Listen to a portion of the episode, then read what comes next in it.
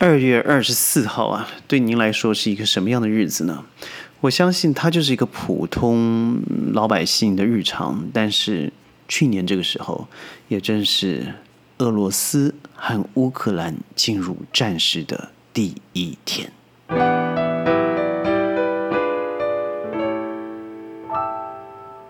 欢迎各位加入今天的宣讲会，我是轩。这个第一天代表的意义是什么？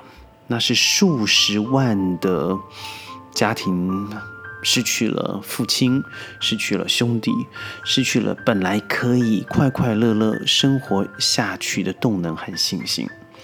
嗯，最近我们一直听到的是“今日的乌克兰，明日的台湾”。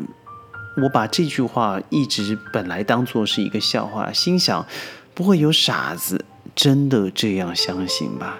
但是三百六十五天之后，远方的乌战带来了给台湾刻骨铭心的很多启示。但是我看到很多人好像完全没有往这方面想。我觉得在这个故事的背后，还是要讨论到，就是这个美利坚共和国，他把台湾乌克兰化的阳谋，在全世界大家都知道，这是司马昭之心了。和平本来不应该是梦啊。而是我们花了多少的时间去奠定的和平，被很多人接近于低能的方式给破坏了呢？你想想看，再来未来的台海，很多人说是一个灰犀牛，它是一个非常明显，大家都已经在讨论的危机了，但到最后好像无法阻挡一样。为什么？最近好像看到了很多美国一再再的强调，譬如说要将台湾乌克兰化。美国五角大厦的高官，而且频频的访问了台湾，研究怎么样在台湾推动什么不对称的作战。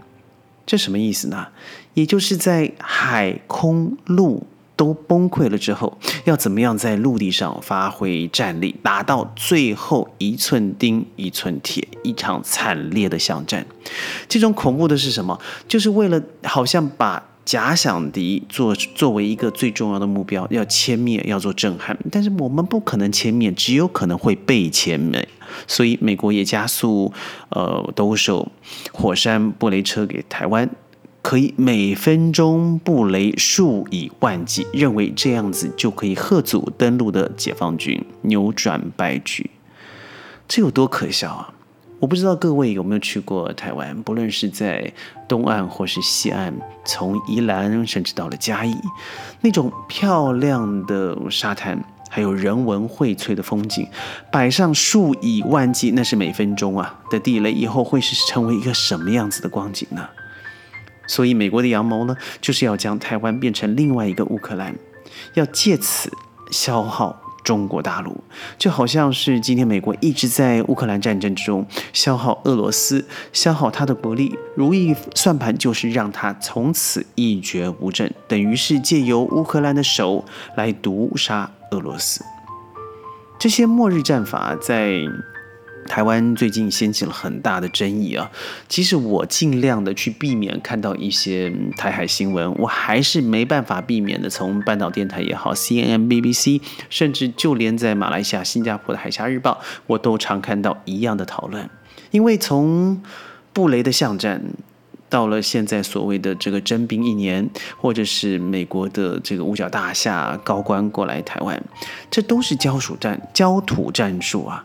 也就是说，这个最终的目的就是将台湾变成完全的废墟。最后，无论是谁来执政，都要面对一个烂摊子。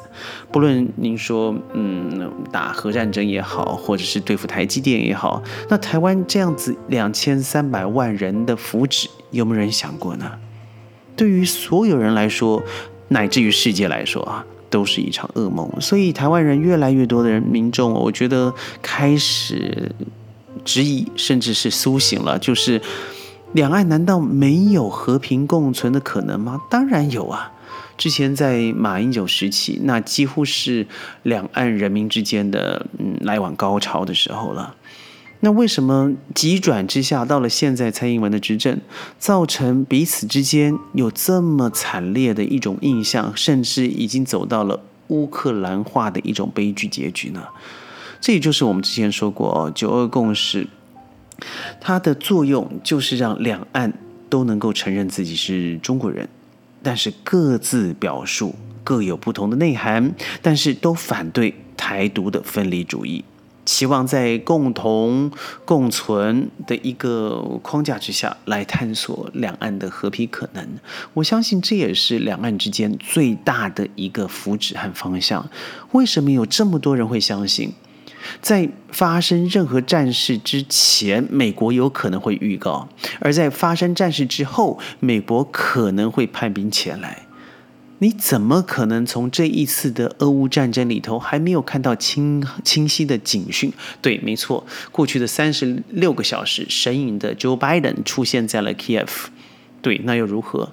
他这三十六小时所带来的是什么？是哎呀，拜托，我永远支持你，带了五亿，区区五亿美金带到了乌克兰。我觉得你到底搞清楚没有？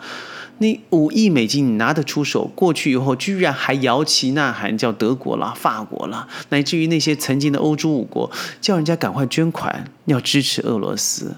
你这大国没有拿出五十亿都不对了，你何况是五亿？那什么意思？对，你要的就是这个战事继续下去。只有继续下去，这些在美国做呃这个军工产业的啦，做石油产业的，那是大发利市啊。所以我觉得现在整个台湾当下的民意发发展方向了哦，我觉得很多时候会被妖魔化，被解读成九二共识是不存在的，或者是呃在各方台独的势力之下，会要求让人民开始解分解呃台湾与中国大陆的关系。我觉得台湾地区在之前马英九时期，那个时候已经完全说过，大陆称为大陆地区，台湾称为台湾地区，那从来没有矮化的这一种迹象。但我不知道为什么现在成为地区了以后，就是一个矮化情节呢？尤其这一次美国所提出来的这个布雷啊，每分钟布万雷，那台湾这么小，不就成为了一个地雷岛吗？如果你要避免台湾新一代都要走上战场成为炮灰，那自己必须要先觉醒，要知道这种焦土战对于整个台湾社会来讲是有极大极大，而且永远挥之不去的噩梦。这其实啊，真的就是一念之间，一念天堂，一念地狱。一年之前我说过了，二月二十四号，如果那个时候。乌克兰可以，Zelensky 他可以公开的表示不会寻求加入北约。那此后所有的发展，俄罗斯就不会有任何可以进攻乌克兰的理由了，不是吗？我相信泽伦斯基虽然他是个喜剧演员，但午夜梦回之际，我知道他非常享受这种镁光灯下的璀璨。但是当夜阑人静的时候，你有没有想过这个国家的生灵涂炭？十万军人的 KO 和你是有直接的关系，你睡得着觉吗？还是你曾经也是一丝的后悔呢？如果今日的泽伦斯基是如此，我们真的要让台海之间创造有任何让这种美国宵小进入可能的机会吗？我觉得乌克兰的政治人物是的确缺乏政治智慧的，更不要说在所有的军工业给提供最先进的武器之后，现在流到黑市了。泽伦斯基不在最近才开出了重要级的国防干部，这什么意思？就是有人就利用战争发了国难财，而我们还要继续让他有机会在亚洲也发生吗？就是因为没有政治智慧，所以选择了强硬的对抗。